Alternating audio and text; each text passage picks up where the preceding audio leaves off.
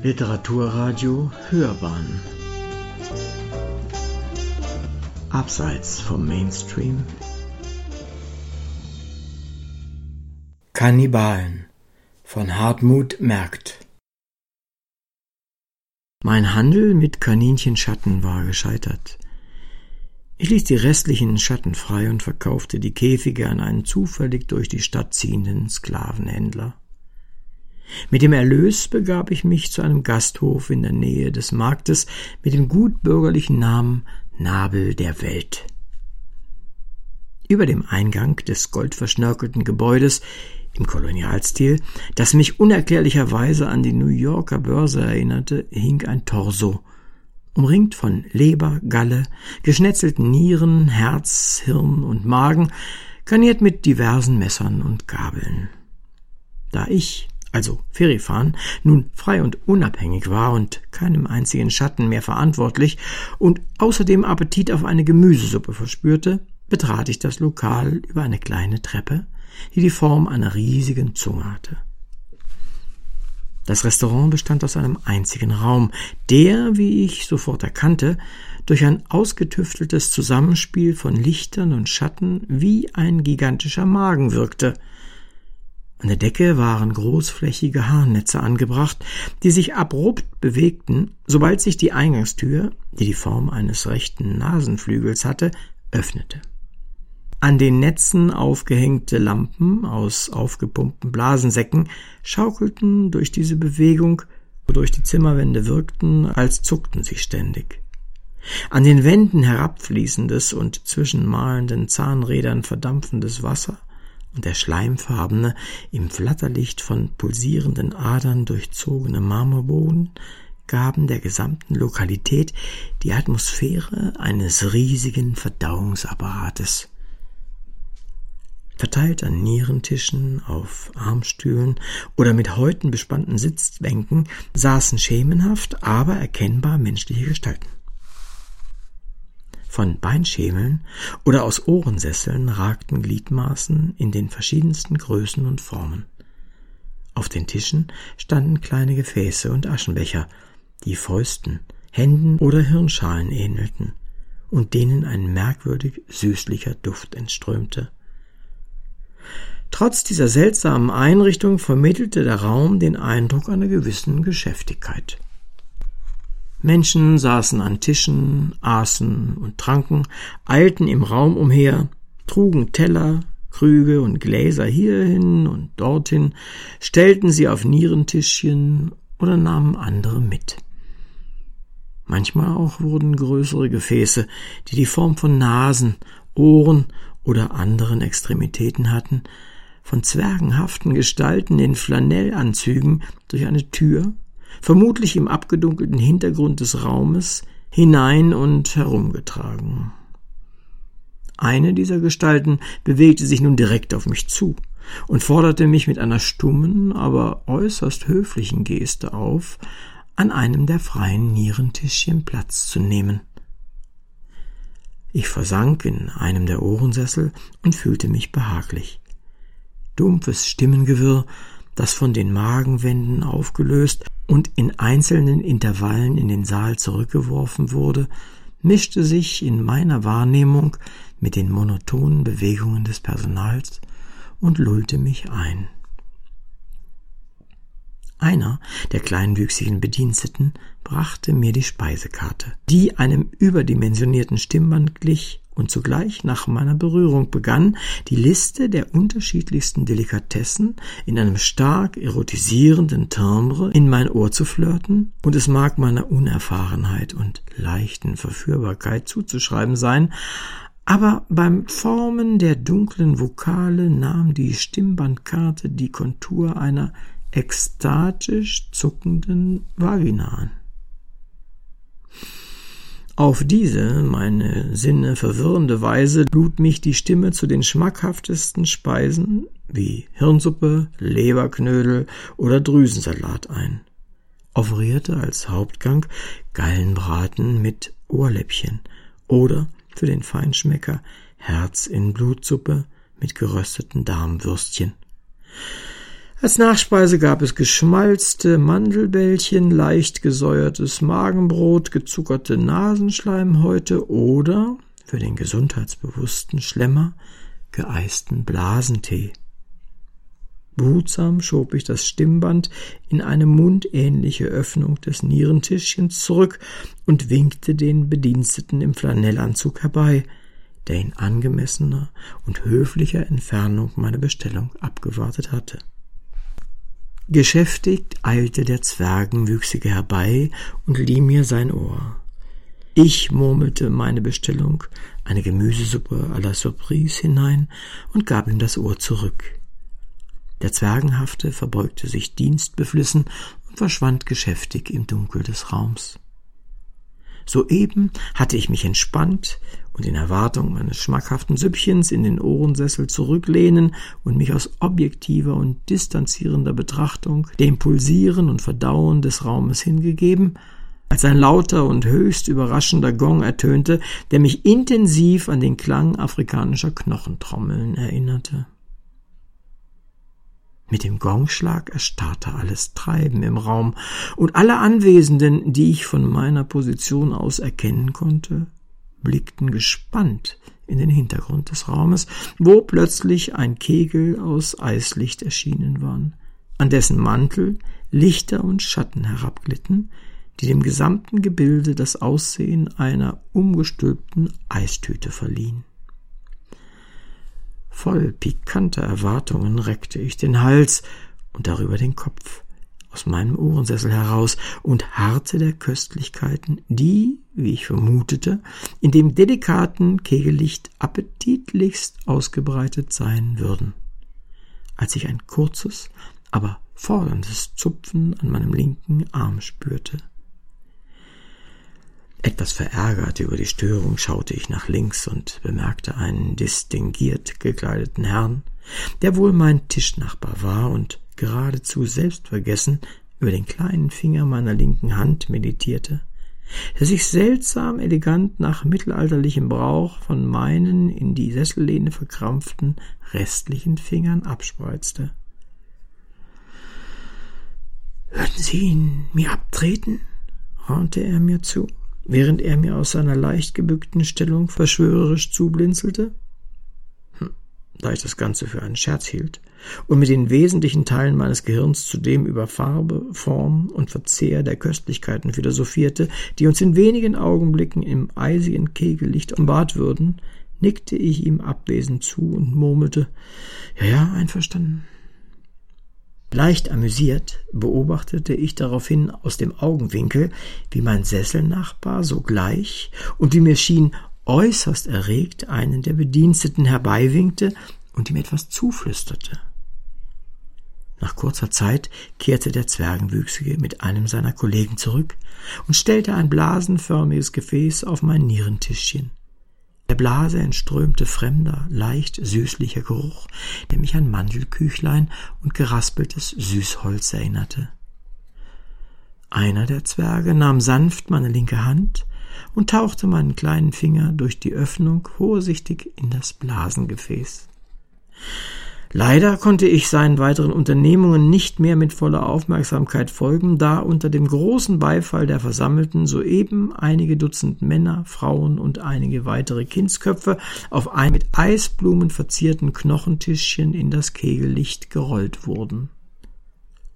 Zugleich war der Raum von großer Geschäftigkeit erfüllt.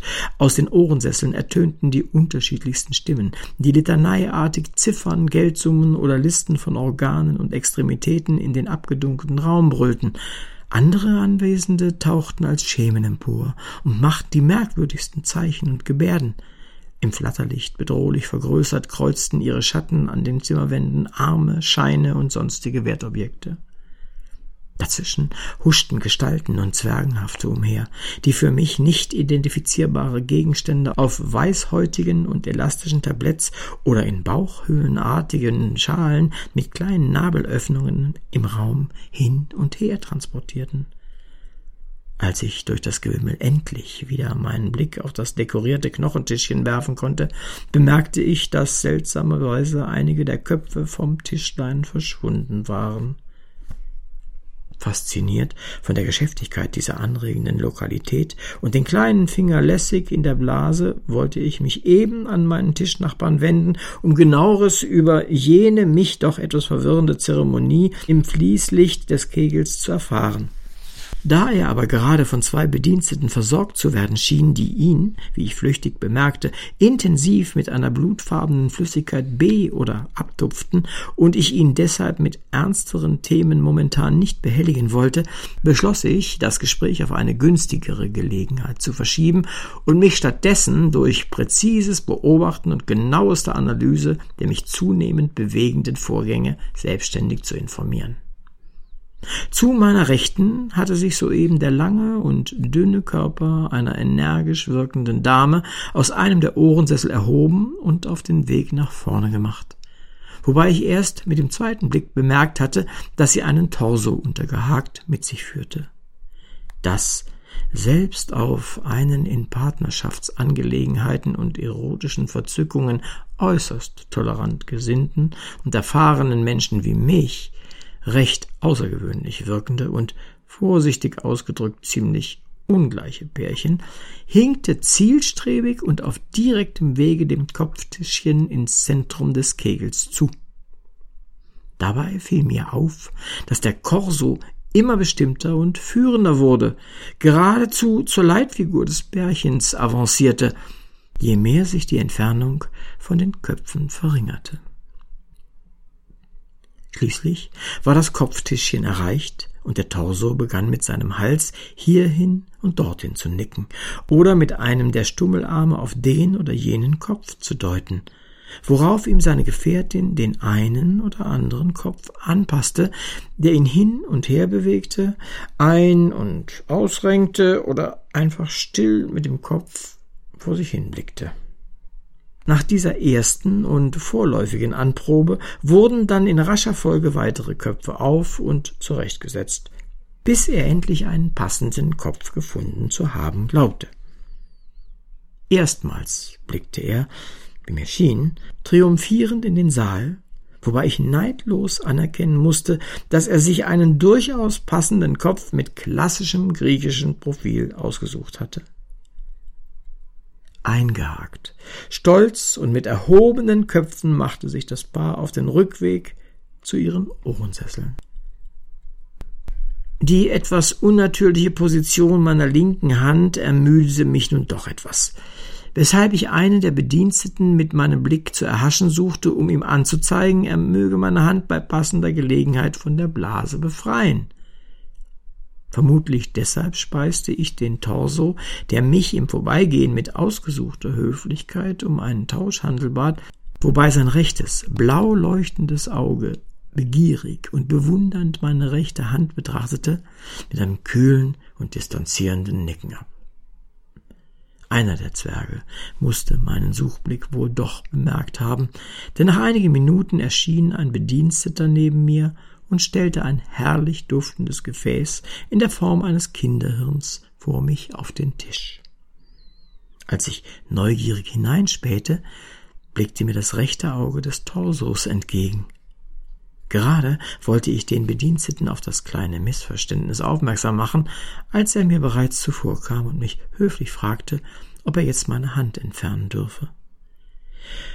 Für ein oder zwei Augenblicke musste ich wohl ohnmächtig geworden sein, denn als ich wieder klaren Blicks war, sah ich, wie mir der Torso aus einiger Entfernung freundlich mit meiner Hand zuwinkte.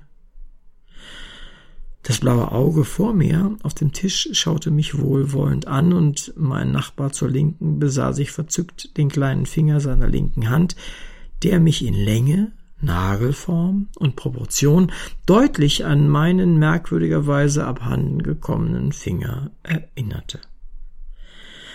Entzückend, sagte mein linker Nachbar zu mir, wobei er freundlich auf das blaue Auge deutete, ein ausgezeichneter Handel.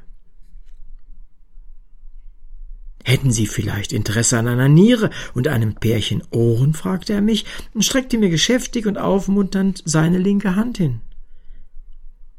Da man mich während meiner kurzen Ohnmacht dezent von dem Gefäß an meiner linken Hand befreit hatte, schlug ich ein. Von meinem Nachbarn augenzwinkernd ermuntert, beschloss ich nun, mich auf den Handel einzulassen.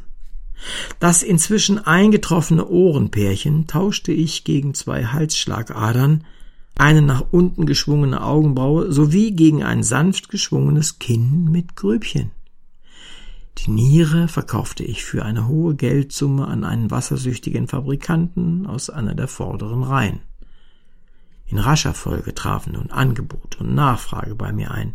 So erstand ich in kurzer Zeit 26 Augen der unterschiedlichsten Formen und Farbnuancen und verkaufte sogleich 13 blaue und fünf grüne mit Silberblick an einen ausgerissenen Präsidenten aus dem Orient – drei braune, zwei rote und ein schwarzes Auge im Paket an einen bleichsüchtigen norwegischen Siebdrucker. Und die letzten beiden, die von einer Diabetikerfamilie stammten, verzehrte mein naschhafter Tischnachbar zum Nachmittagstee. Mit dem Erlös erwarb ich einige Dutzend linker Beine, 328 weibliche Haarwurzeln, zwei verliebte Herzen, einen Weisheitszahn, etwas männliche Schamröte sowie den vibrierenden Nasenflügel eines asiatischen Pianisten.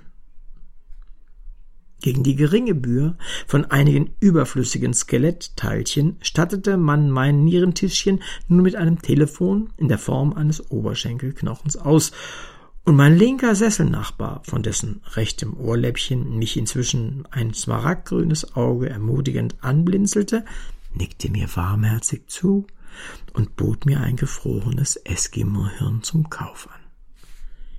Die Angebote häuften und die Geschäfte tätigten sich. Ich kaufte und verkaufte, lagerte ein und wieder aus, kaufte, was ich anbot und gab Kredit. Immer mehr Menschen rückten auf Sesseln und Schemeln zu mir heran, priesen ihre Knochen und Gelenke, warben für ihre Organe, boten mir ihr Fleisch zum Kauf. Manche sogar trugen ihre letzte Haut zu Markte. Ich wählte die besten und gewinnversprechendsten aus, nahm einige Körper in Kommission, feilschte um besonders edle Organe und erwarb manches seltene Stück. Andere schickte ich weg und beobachtete erregt, wie sie sich an anderen Tischen nach und nach auflösten. Von Zeit zu Zeit traten dickleibig dampfende Unternehmer und Makler an meinen Tisch, nickten mir wohlwollend zu, gaben mir diesen und jenen Tipp, zeigten mir asthmatisch blubbernd die erhandelten Wertpapiere, Herz- und Hirnaktien oder durch Knochengeschäfte erworbenes Bargeld klopften mir aufmunternd Wange oder Schulter und verließen zufrieden mit Welt und Geschäft den Raum durch die Nasenflügeltür. Auffällig war, dass sich die Anzahl der Personen im Raum in seltsamer Weise zu vermindern schien. Auffällig war, dass die dampfenden Herren und Makler nach und nach den Raum verließen und manche ehrliche Person und Haut nach einem Geschäftsabschluss mit mir in Teilen oder ganz verschwunden war. Nach besonders geglückten Geschäften pflegten mir die Bediensteten einen vorgewärmten Handteller mit Augensuppe zu reichen. Offensichtlich eine Spezialität des Hauses. Die Augen blickten mich stets freundlich an, und bald mochte ich diese Köstlichkeit nicht mehr missen. Bei einer jener Schlemmerpausen bemerkte ich eher zufällig, dass die Gefährtin des Torsos in der Zwischenzeit doch einiges an Stattlichkeit eingebüßt und sich in Form und Anzahl der Gliedmaßen deutlich ihrem Gefährten angeglichen hatte und gewahrte mit einer gewissen Schadenfreude, dass meine rechte Hand inzwischen vom Arm des Torsos wieder verschwunden war. Immer wieder kamen Bedienstete an meinen Tisch, brachten Getränke in zierlichen Nasentassen oder erlesene Speisen in kleinen Gelenkpfannen. Ich unterschrieb Rechnungen und Verträge, zeichnete Schuldscheine, mein Handel blühte. Soeben bot mir mein linker Tischnachbar, vereint mit einigen Kollegen und internationalen Gesellschaftern, das Geschäft des Tages an. Zwei Tonnen geeiste Lungenbläschen aus der vorderen Mongolei, die rasch und ohne Zeitverlust weiterverkauft werden mussten. Da ich mein Kapital gerade in den Ankauf einiger chilenischer Skelette und einiger Quadratmeter gebräunte Haut investiert hatte, war ich leider nicht flüssig. Hilfsbereit gaben mir mein Nachbar und seine Geschäftspartner Kredit. wobei sie zum Ausgleich ihres Geschäftsrisikos lediglich mein linkes Bein und die erotischsten Teile meiner Oberlippe verlangten. Unglücklicherweise fiel der Handel zufällig mit der Tagesabrechnung der Lokalität zusammen, wodurch ich in noch Magen, Milz und kleinere Teile meines Großhirns in Zahlung geben musste. Der Verkauf der geeisten Lungenbläschen erwies sich jedoch merkwürdigerweise als reichlich schleppend was noch durch die Entwicklung forciert wurde, dass sich immer mehr Skelette und organlose Haut- und Haargestalten in den Räumlichkeiten tummelten. Auch meine anderweitigen Ankäufe entwickelten sich nicht unbedingt zu meinen Gunsten, so dass ich weitere unbedeutende Teile meines Gehirns, eine Niere, mein rechtes Bein, diverse Trommel- und Bauchfälle, drei Über- und zwei Schlüsselbeine, sowie die stabilisierenden Teile meines Rückgrats zu recht ungünstigen Konditionen abstoßen musste. Zu meinem Erstaunen begann ich mit den Teilen meines Gehirns auch meinen Geschäftssinn zu verlieren, so dass sich einige meiner Kaufentscheidungen geradezu als Fehlinvestitionen herausstellten. Auch erwiesen sich die zu Beginn meines Handels erworbenen Skelette und Haarwurzeln als absolut unverkäuflich, wodurch ich gezwungen war, meine nicht mehr vollständige linke Hand, ältere Teile meines Gehirns, zwei durchtrainierte Muskelstränge und größere, unbeflaumte Hautflächen zu einem Spottpreis auf den lokalen Markt zu werfen. Dennoch hielt mich das aufmunternde Lächeln meines Tischnachbarn von tieferen, melancholischen Grübeleien ab, da er, wie ich mit meinem feinen Sinn für Menschen und Makler erkannte, aus purer Freundschaft und Fürsorge unbedeutendere Teile meines Körpers aufgekauft hatte. Immer wieder trat er zu mir heran, klopfte mir aufmunternd auf das Gerippe, bot mir Kredit, nahm Teile meines Skeletts, mein restliches Blut, einige meiner liebgewordenen Hautpartien sowie mein gesamtes Bronchialsystem in Kommission die Bediensteten hatten inzwischen das Telefon wieder von meinem Tisch entfernt und forderten als Gebühr mein linkes Auge ein. In Erwartung der riesigen Gewinne aus dem Verkauf der Lungenbläschen gab ich es hin. Zu meiner Überraschung war die Nachfrage nach geeisten Lungenbläschen weiterhin äußerst dürftig. Inzwischen benötigte ich riesige Mengen Eises, um die Bläschen zu kühlen. Einige waren bereits verdorben, geplatzt oder hatten sich als kleine Ballone in die Luft davon gemacht. Nachdem er die letzten Rechnungen mit mir beglichen hatte, verließ mich nun auch mein Tischnachbar, begab sich in den Hintergrund des immer dunkler und leerer werdenden Raumes, um dort, wie ich vermute, einige menschliche Restposten an den Mann oder die Frau zu bringen. Im Hinausgehen klopfte er mir noch wohlwollend auf den Torso und raunte mir ein aufmunterndes Hals- und Beinbruch zu. Ich versuchte ihm freundlich zuzunicken, als mir einfiel, dass meine in Zahlung gegebene Halswirbel eine derartig stürmische Sympathiebekundung nicht mehr gestatteten. Zu meinem persönlichen Missfallen verdarben nun auch die letzten Lungenbläschen, da ich nicht mehr in der Lage war, die notwendigen Mengen an Eis zu bezahlen. Ihr Gestank kitzelte mich in den wenigen noch verbliebenen Schleimhäuten und zwang mich zum Niesen. Hm, auf diese Weise verlor ich den Kopf. Habgierig und diebisch schlichen Skelette und Bedienstete zu meinem Sessel und machten sich mit meinen letzten Häuten und Knochen davon. Glücklicherweise war mein Resthirn in eine Mulde des Nierentischchens gerollt, so dass der herbeigeeilte Fabrikant aus einer der vorderen Reihen einem verspäteten Diebesskelett nur noch meinen Schädel, ein letztes Stückchen Dünndarm und einige andere physische Kleinigkeiten abschwatzen konnte.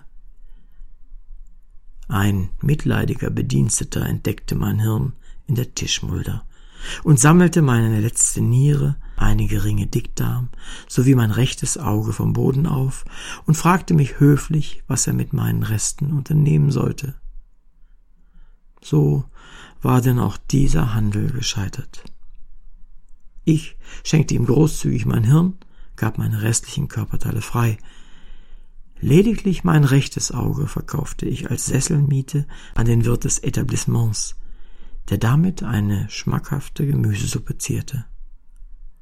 Kurz bevor mein letztes Auge ruhig und ohne Aufbegehren in der Gemüsesuppe versank, erblickte es noch einen jungen Mann, der soeben das Lokal durch den rechten Nasenflügel betrat und von einem der Bediensteten höflich zu meinem frei gewordenen Nierentischchen geleitet wurde. Sprecher war Uwe Kulnig.